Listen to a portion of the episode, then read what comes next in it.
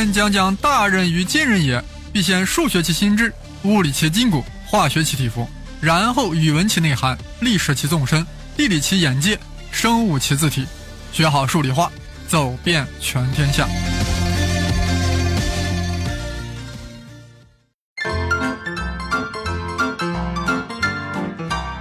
大家好，我是生粒子老师。本来这期应该继续讲李将军，但是我又想李政道了。那么我们就先来一回李政道，下回继续讲罗伯特李，反正都是李家人嘛。好了，那我们就继续李政道和杨振宁的故事。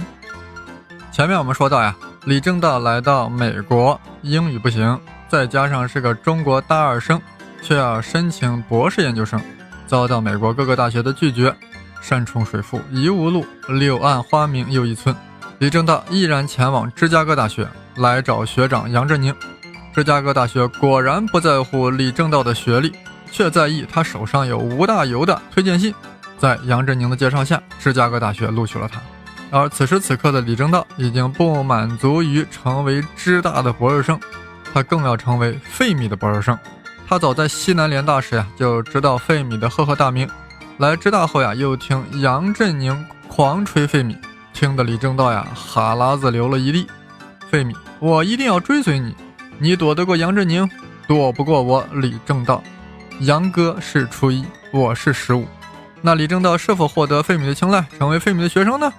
当时的情景是这样的：正道同学跑到费米的办公室，很执着地说：“费老师，我想成为您的理论物理博士生。”费米笑了笑说：“No, no way。”小李都急了：“Why, why, Mr. Lee？因为我现在主要是在做实验，只带实验物理的研究生。”当时呀，气氛就尴尬了。但过了一阵子啊，费米又改变了主意，答应了李政道的要求，收他为徒了，成了他当时唯一一个搞理论物理的博士生。至于李政道用了什么手段让费米回心转意的？澳洲安迪杨没有查到，生粒子老师呀也没有查到。大家尽可能发挥自己的想象力。比如李政道说：“老费呀，像您这样的实验和理论的双煞，怎么能只带实验物理的学生呢？”费米听后心头一痒，哎，就把李政道给收了。或者李政道说：“费米先生，你错过了杨振宁，还想错过李政道吗？”费米听后心头一震，哎，就把李政道给收了。好了，大家可以慢慢想象啊，我还要继续讲了。虽然费米收徒李政道不是很情愿，但指导起来很认真。他每星期都要和李政道见一次，一起度过一个下午。当然不是闲聊啦，是讨论上星期讨论的一个题目。有一次，费米问正道同学：“太阳中心的温度是多少？”正道曰：“文献上说了，是一千万度左右。你自己核算过吗？”“没有。”那你怎么能轻易相信别人的计算结果呢？你必须要自己核准才能接受。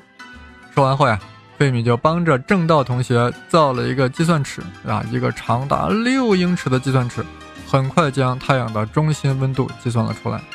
瞧一瞧，人家费米是怎么带学生的，难怪能带出李政道这样的人才。当然了，以上是李政道自己的说法，要是按照杨振宁的说法，就有点不太一样。当时杨振宁已经博士毕业了，啊，他是在一九四八年六月获得了芝加哥大学哲学博士学位。呃，毕业后呀，杨振宁先是跑到安娜堡的密歇根大学度过了那年的夏天。当时施文格和戴森正在那里讲当时最热门的一个话题——量子电动力学的重整化。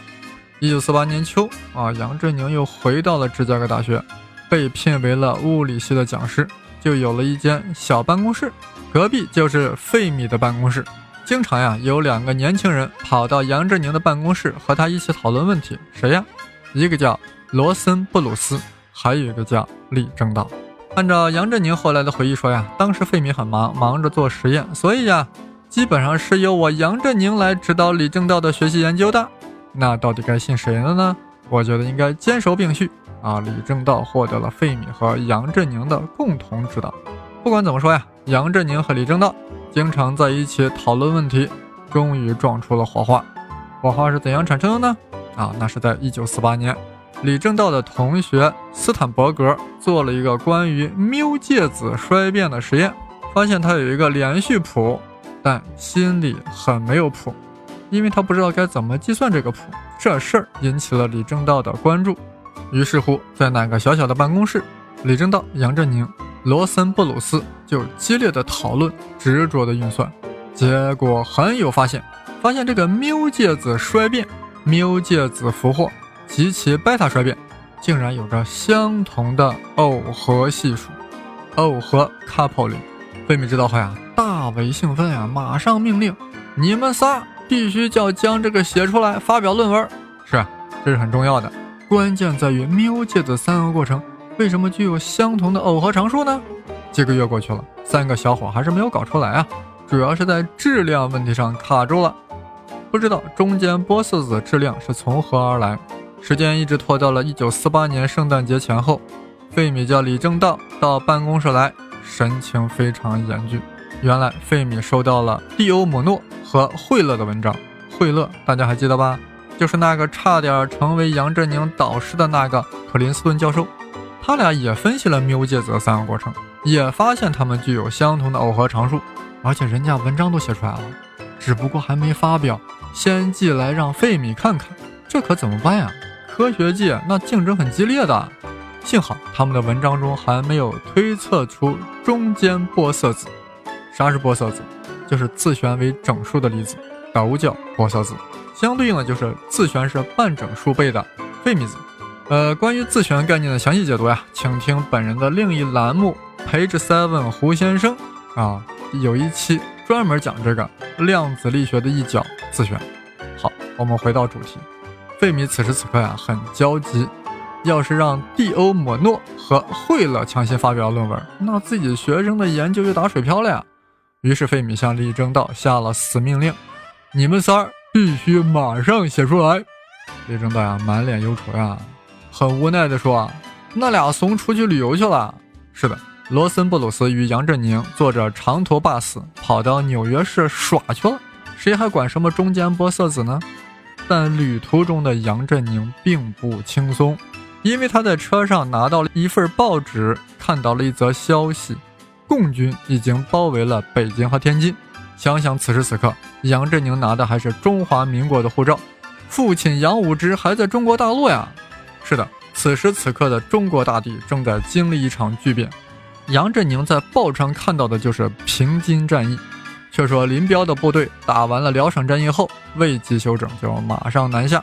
先是在1948年12月2日包围了张家口，11日对北平、天津进行战略包围，却不做战役包围。15日，东北野战军彻底包围了北京，还占领了南苑机场。20日，东野切断了天津与塘沽之间的联系。1949年元月初，共军对天津发动总攻。15日。解放天津，并俘虏了陈长捷。哎呀，傅作义一看大势已去，又在亲女儿傅冬梅的劝导下，率部起义，北平和平解放。巨变呀，的确是巨变。但是美利坚的费米考虑的是，一定要抢在惠勒前面将论文搞出来。于是他对李政道说：“他俩耍去了，你还在，你一个人写出来。”这仿佛呀是军事命令。彻底激发了李政道的潜能，于是他匆匆忙忙、稀里糊涂的写了一篇短文，署上了三个人的名字，发表了。这是李政道的第一篇论文，也是杨振宁和李政道合作的第一篇论文。大家注意，署名顺序是李政道、罗森布鲁斯、杨振宁。论文的名字是《介子与核子和氢离子的相互作用》。在这篇论文中呀，三人提出了一个重要思想：弱相互作用是通过传递中间玻色子来实现的。这就好比强相互作用是通过传递胶子来实现的呀。啊，这个思想很重要，揭示了弱力啊具有某种普适性。但是我这里要转折了，我们前面说了呀，这篇论文是基于缪介子的三个过程来研究的，但后来发现啊，这个缪介子根本就不是介子。就不是介绍而来的儿子，那是什么？我们上一期讲过介子，我们在上一期杨里故事中介绍过介子，还专门说过派介子，对吧？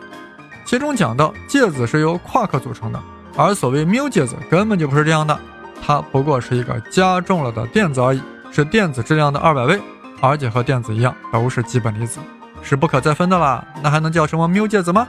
所以物理学界后来给它证明了，现在叫缪子，绞丝旁的缪，缪子。想象一下，把一个普通原子外层的电子换成缪子，那就变成了缪原子。哎呀，那该有多少奇葩的性质呀！但这里不能多说，我们还要说杨里的故事。我们还是先来看看费米啊。费米一看自己的学生抢先发表论文，还提出了重要思想，感到很 happy，于是建议李政道以这个方向来做博士论文。但李政道不乐意啊，因为他没搞清楚这个普世的弱相互作用所依据的原理。呃，费米听后呀也没生气啊，说哎，那那你随便吧。说真话呀。杨振宁当年要真以这个来做博士论文呀，那结果那就太厉害了，但也有可能就太惨了，有可能就做不出来，毕不了业。费米啊，还有另外一种教育方式很独特，因为费米那时啊忙着搞实验，对理论物理的最新成果不是很清楚，但还想搞清楚咋办？好办呀，这不带了一个理论物理的博士生吗？啊，费米啊就笑眯眯地对李政道同学说：“和你商量个事儿，啥事儿？咱俩互换个角色如何？”哎，李同学有点懵逼，换角色，这是什么 play？费米又开始循循善诱了，就是我们师生角色互换，你去查理论物理的资料，阅读文献，然后给我上课。李政道呀，都哭了呀！想当初在江西联合中学念高二的时候，就因为学校师资匮乏，被训导主任逼着直接上讲台了呀，给低年级学生讲数学和物理。好不容易来到美国。费米又要跟他玩换角色，这就是命。后来李政道发现啊，这种换角色法促使他成长的特别快。有阵子费米对天体物理特别感兴趣，于是就对李政道同学说：“小李啊，我想了解一下天体物理的最新进展，你去查查资料，好好消化一下，给我讲讲课，扫扫盲，拜托了。别皱眉头，我们这里就你一个搞理论物理的，你不给我讲，谁给我讲呢？”呃，没有办法，李政道回去查资料，发现天文学界啊正在热火朝天的搞白矮星，白矮星又白又矮的星，人称 White Dwarf。那么这个小白矮子是怎么来的呢？李政道同学当然是非常清楚的，但是听节目的同学啊未必都清楚，所以盛老师在这里简略的介绍一下小白的来历。话说宇宙最初是一大片一大片的星云，星云中的物质非常稀薄。但在万有引力的作用下，聚呀聚，聚呀聚，就聚成了原恒星，啊，就是 baby 恒星，婴儿期的恒星。啊，这个 baby 恒星呀，还是太虚啊，不够瓷实，所以继续向中心收缩。这越收缩呀，原恒星中的温度就越高。当高达一千万度的时候，核聚变就发生了。核聚变所辐射出的巨大能量，使得恒星内部的压力啊。足以抗衡万有引力的内缩趋势，于是贝贝恒星就算是稳定了，长大了。这个时候，我们把恒星的这个阶段就叫做主序星啊，主序星就是恒星的青壮年，May sequence star。主序星天天忙活干啥呢？就是进行核聚变啊，将两个氢聚变成一个氦，而且是在它星体的核心内部进行的。这样氦原子核呀就在核心中占了优势，这样恒星就会从核心开始，一层一层的球壳般的将氢融合为了氦，这就使得恒星的大小逐渐增加，最终大到了成为了红巨星，red giant。红巨星啊就是恒星的老年阶段了。然后呢，然后如果这个红巨星特别大的话，那么它就会继续进行核聚变反应，将氦聚变成碳。再聚变成氧，一直到氖硅铁，最后撑不住了，超新星爆炸。爆炸完了以后呀，有的就坍缩为了中子星。那么质量特别特别特别大的红巨星，最终超新星爆炸以后呀，就会坍缩为黑洞 （black hole）。注意啊，我们刚才讲的是质量特别巨大的红巨星的走向。那如果红巨星的质量没有那么大呢？它就不会超新星爆炸，不会那样最后的疯狂，不会有回光返照。它就会默默的死去。因为它的质量不足以支撑持续的核聚变，所以就不能再释放热能了，所以啊就逐渐冷却，成为了白矮星。这就是白矮星 （White Dwarf）。我们的太阳目前还处于主序星阶段，最终消耗完氢以后呀，会走向红巨星。因为太阳的质量呀不行不大啊，所以它不会超新星爆炸，只会默默的死去，最终留下了红巨星的残骸——白矮星。当然呀，大家不用过于担心，不要害怕，因为这是七十亿年之后的事儿。其实到了白矮星还没完，毕竟白矮星是还有点热乎气儿啊，它最终会变成彻底冰冷的僵尸，那就是黑矮星 （Black Dwarf）。黑矮星。行，白矮星呀，就介绍到这里。话说李政道为了给费米讲课，只得查阅各种白矮星的最新研究成果，发现当时最热点的话题是白矮星的内部组成到底是什么？是氢呢？氦呢？还是什么呢？有个叫马尔夏克的发表文章，声称白矮星完全是由氢所组成的，氢原子核所组成的。李正丹呀，边看着文章，心里就边犯嘀咕呀：这文章里面错误很多呀。于是向费米报告：“费老师，马尔夏克很有问题。”费米说：“那你用你的思路研究研究啊。”于是李政道一头扎进了白矮星，不但令马尔夏克屈服，心服口服，最终下课还得出了新的结论。白矮星啊，完全是由氦所组成的。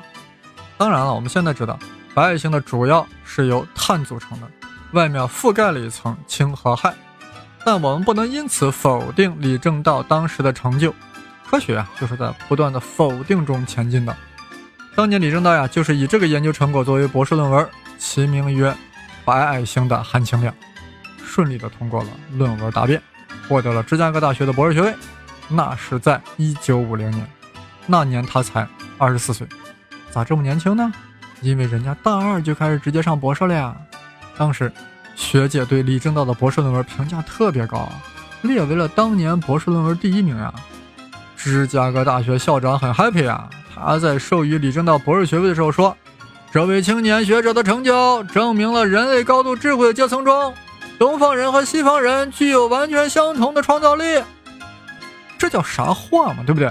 但是对于当时来说，大家也都知道，当时我们中国什么情况，他这个话还是相当那啥的啊，这个大家心里都明白。话说，一九五零年，李政道在芝加哥大学获得了博士学位，那杨振宁在忙活啥呢？